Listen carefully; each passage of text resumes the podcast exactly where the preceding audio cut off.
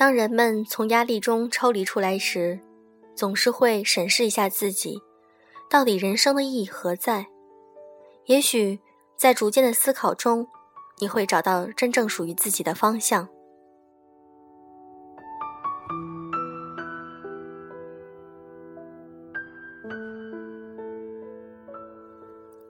各位好，欢迎大家收听优质女纸必修课，我是小飞鱼。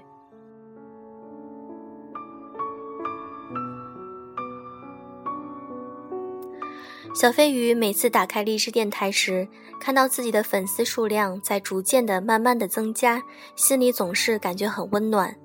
因为最近小飞的工作非常的繁忙，从早上一睁眼开始，一直到傍晚回家，都是拖着一个身心疲惫的心灵和身体。有的时候在工作量巨大的时候，总是在想，这样的生活是我真正想要的吗？也许是因为放不下现在周围所有的东西，才没有办法能够彻底的换掉环境，重新开始生活。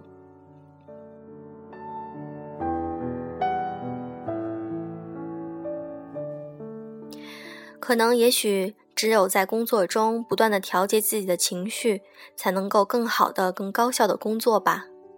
但是最理想的状态当然是能够做着自己喜欢的事情。那样就非常幸福了。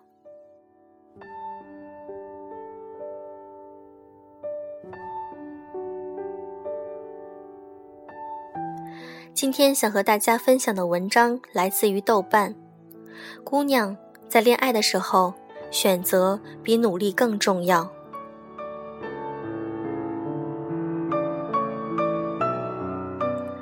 下午跟一个朋友聊天。聊到这些年我的改变，谈到我怎么就从一个叛逆、爱幻想的人，变成了成熟而敢做的人了。我想了想，是啊，为什么呢？大学的时候，我只会做梦，却不知道怎么去实现梦。我想要改变，却不知道从何改变。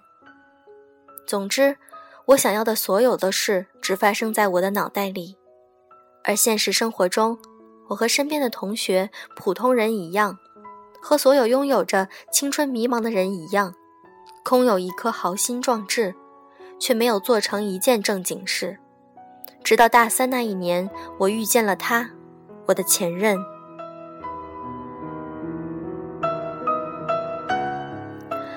如果你以为我要讲的是一个爱情故事，就错了。我要讲的是。恋爱在一个人的成长过程中，其实也能够起到启蒙教育的作用。这就是为什么会有一句话在网上很流行：有些人的出现是来帮助你成长的，前提是这个人是个有质量的人。这里说的好质量，是指积极向上、正能量的人，能打破你陈旧的世界，让你看到一个新的、更广阔的天地。我的前任确实做到了。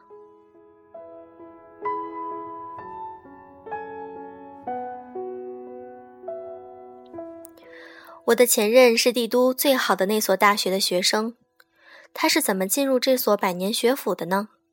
高三那年，他参加全国化学竞赛，获得了一等奖，然后被送去北京参加学校的特殊考试，通过了。也就是说，他在高三的时候其实就已经被保送了，本来也无需再参加高考，但是因为成绩在年级上一直名列前茅，为了拉升学校的升学率，学校还是让他参加考试。他因为知道自己已经被保送，在所有同学都在备战冲刺的时间里，他却玩了三个月。然而，即便是在这样的情况下，高考成绩单出来的时候。他还是考过了这所学校高高的分数线。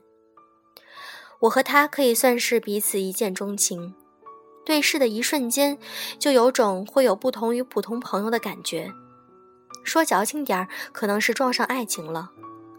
再加上向来对聪明的男生比较有好感，所以当他走近我的时候，我们自然而然就在一起了。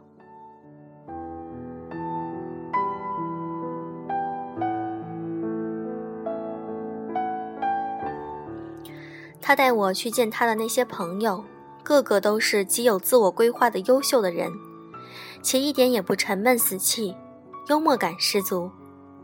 当我和他走在未名湖畔，听到身边而过的学生不是在朗读英语，就是在计算天文的时候，我真的被这一切给感染了。不要以为这个学校的学生都是书呆子，光有学识没有实践能力，其实真的不是这样的。书呆子当然有，但能真的凭自己的本事踏入这个学校的人，大多都有自己的特色。再来看看他的大学生活吧。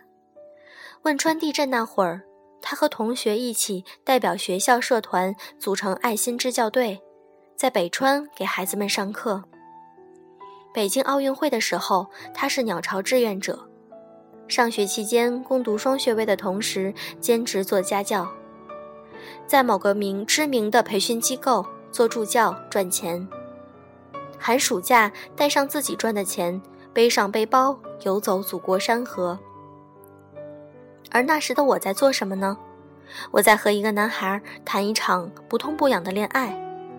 我抽烟作弊，为了睡懒觉而逃课，为了看通宵电影和室友一起从学校侧门翻墙。我的男友成天上网游玩游戏。大门不出，我们都没觉得这样的生活哪里出了问题。我就像一只冬眠的青蛙，并且没有人把我从埋葬的青春的温床里叫醒，而我自己也愚蠢到没有那般觉悟。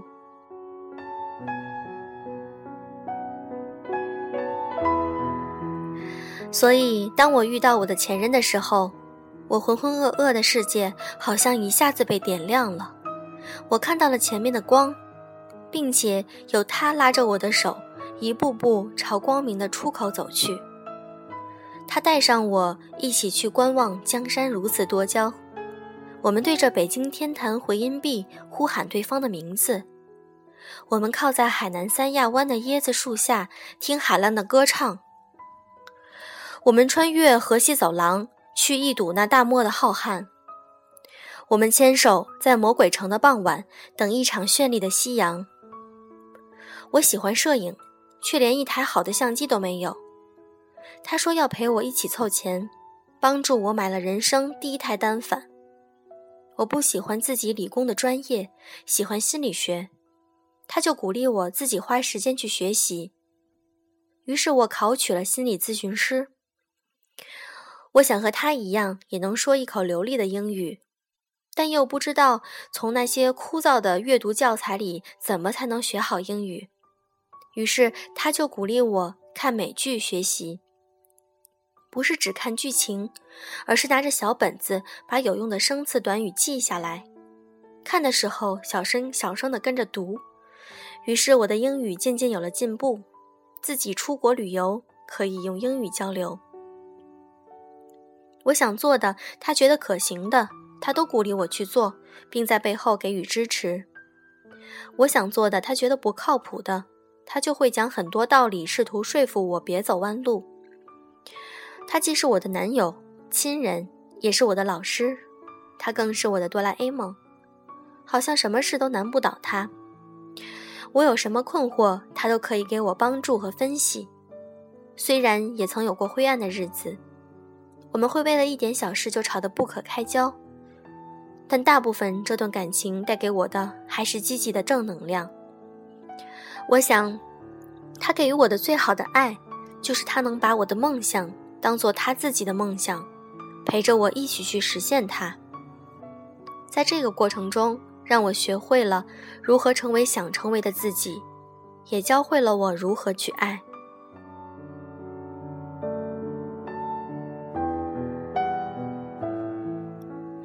和他分开以后，我也有过难熬的时光，很难熬，很难熬，好像生活的重心被抽离了一样。他告诉我，会过去的，你要学着自己长大。在漫长的遗忘的时光里，我真的自己长大了。我不在孤独的深夜里哭得像一个孩子，因为我知道明天我需要打起精神工作生活。我不再遇到困难的时候不知所措，因为我知道，只有想出解决它的办法，才能跨过挫折，我不再盼望有谁能带我去我想去的地方，而会花一晚上浏览各种攻略，做出适合自己的方案，然后买好票带上自己去。那些他对我的改变，我不知道他是否能够看见，不过已然不重要了。重要的是这些改变是如何改变了我。今天是他的生日。四年前的今天，我和他就在他们学校外的教堂收到了来自基督教徒的祝福。四年后的今天，我已经能够坦然平静地去回忆这些。这是时间的治疗，也是成长的力量。还记得分开的那天，我对他说：“未来的我变得有多好，过去的我就有多爱你。”而我一直在努力变得更好。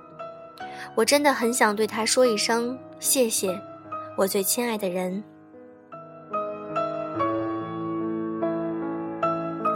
所以，姑娘们，如果要恋爱，就找一个好质量的男人恋爱吧，宁缺毋滥，和有质量的人做朋友吧。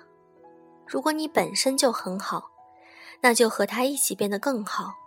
如果你觉得自己不够好，那就学习他的好。让自己变得越来越好。